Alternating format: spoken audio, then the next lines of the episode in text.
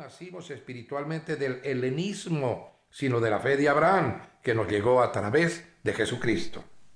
Ciertamente el apóstol San Pablo nos enseñó a utilizar la lógica y la dialéctica griegas como instrumento de la doctrina, pero esta no se volvió griega, siguió siendo bibliocéntrica. Para el judeo cristianismo la fe no es asunto de mente, es cuestión de espíritu. El hombre no es solo cuerpo y alma, es alma, cuerpo y espíritu.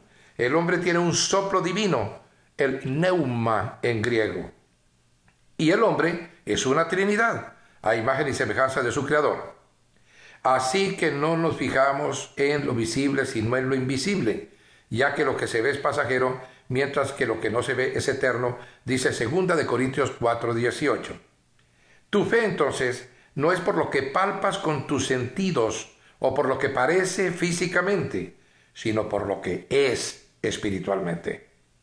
La mentalidad judeo-cristiana dice, yo no necesito especular, yo no requiero razonar para llegar a una conclusión de fe. Yo tengo un libro que se llama la Biblia y lo que Dios dice en ese libro lo creo contra toda evidencia material, pues Dios lo ha dicho. Punto. Para mí, fe es creencia contra apariencia. Como resultado de la mezcla entre las dos mentalidades, la judía y la griega, hemos recibido una fe incongruente. Parecemos centauros o sirenas, somos semigriegos y medio judíos. Tenemos una simbiosis de creencia y evidencia, y por eso carecemos de éxito en nuestra fe. Esto, queridos oyentes, es un punto dramático, álgido y radical. Sectores enteros en el judaísmo y en el cristianismo de hoy, debemos reconocerlo, están profundamente equivocados cuando le enseñan a su gente, por ejemplo, visualización y métodos de mentalismo para mover la fe. Eso es tener fe en la fe, en vez de tener fe en Dios. La fe es espiritual, no es mental. Entendamos esto de una vez por todas y reordenaremos nuestras prioridades. Analicemos lo que yo he llamado la fe carnal. Suena disparatado, pero es real. Hay una fe de la persona no espiritual en la constante lucha entre la carne y el espíritu. Esta fe de la carne o fe carnal tiene dos niveles, la fe natural y la fe intelectual. Veamos la fe natural. Jesús habló de este asunto con mucha claridad. Los fariseos y los saduceos se acercaron a Jesús y para ponerlo a prueba le pidieron que les mostrara una señal del cielo.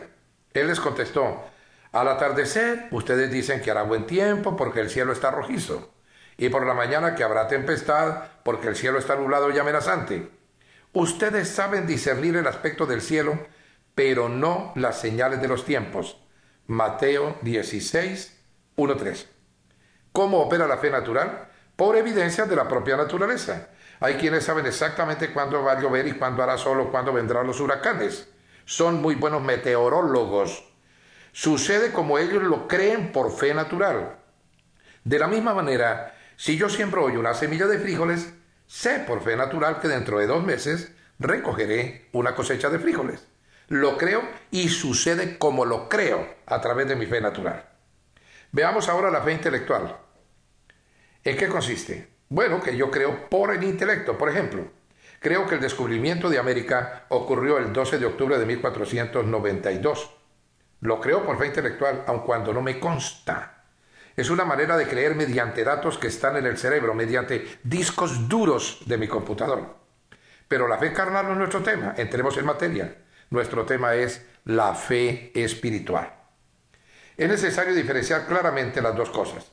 Aunque en el cristianismo la fe constituye un concepto integral, las Sagradas Escrituras la diferencian en tres niveles. La fe salvadora, la fe como fruto del Espíritu Santo y la fe como don del Espíritu Santo. La fe salvadora, como su nombre lo define bien, está descrita por el apóstol San Pablo con gran sencillez. La palabra está cerca de ti, la tienes en la boca y en el corazón. Esta es la palabra de fe que predicamos, que si confiesas con tu boca que Jesús es el Señor y crees en tu corazón que Dios lo levantó de entre los muertos, serás salvo, porque con el corazón se cree para ser justificado, pero con la boca se confiesa para ser salvo. Romanos 10, 8, 11. Observa lo claro que se dice será salvo. No necesitas nada más para hacerlo que creer en tu corazón y decir con tu boca que crees en Jesucristo. Es lo que los eh, protestantes llamaron justificación.